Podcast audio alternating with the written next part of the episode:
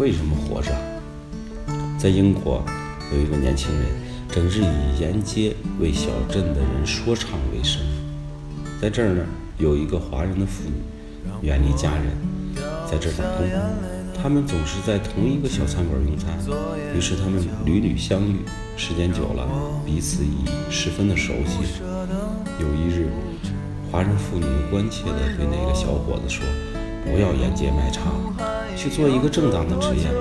我介绍你到中国去教书，在那儿，你完全可以拿到比你现在高得多的薪水。”小伙子听后先是一愣，然后反问道：“难道我现在从事的不是正当职业吗？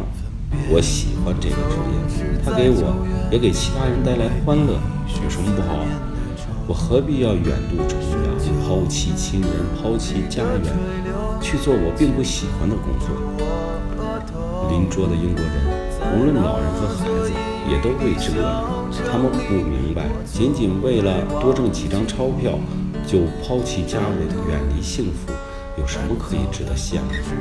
在他们眼中，家人团聚、平平安安才是最大的幸福。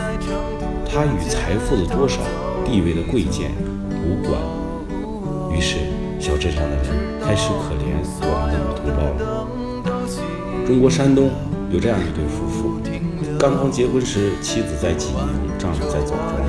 过了若干年，妻子调到了枣庄，丈夫却一直调练到了菏泽。若干年后，妻子又费尽周折调到了菏泽，但不久，丈夫又被提拔到了省城济南。妻子又托关系找熟人，好不容易调到了济南，可是不到一年，丈夫又被国家电影总局调到了重庆。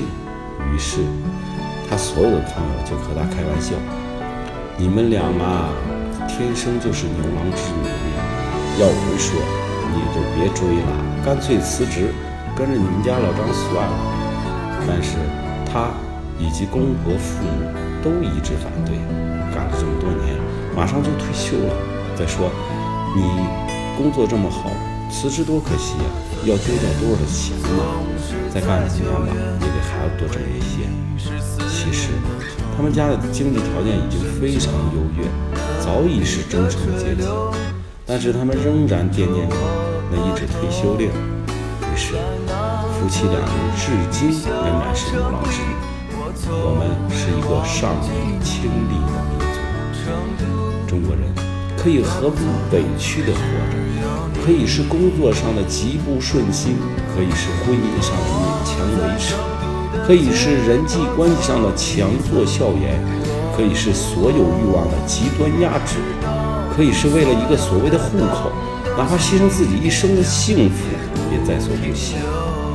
我们可以过得异常艰难的日子，但不能安贫乐道；可以把高官厚禄当作成功，可以把身家百万当作理想，可以抛却天伦之乐四海飘荡。但是，中国人唯一不认可的成功。是家庭和睦，人生的平淡。于是，一个有着五千年文明历史的国度，把崇高、献身、成功、立业的情节推向了极致。他们要么在大公无私，其实是舍本逐末的漩涡里苦苦的挣扎；要么在肩负重任，其实是徒有其名的怪圈里受尽折磨。唯一遗漏的。就是自己。人的一生究竟在追求什么？这是一个没有标准答案的问题。一千个人可能会有一千个不同的回答，但我们应该知道，成功有很多种定义。也有些人终生都在追求名利，他们生活的很快乐；有些人毕生都在灯红酒绿，他们生活的也很幸福。还有更多的人在平淡充实、日复一日的工作和生活中度过平凡的一生，这又何尝不是一种幸福呢？或许真正的成功只有一个，就是按照自己喜欢的方式去度过自己想要的人生。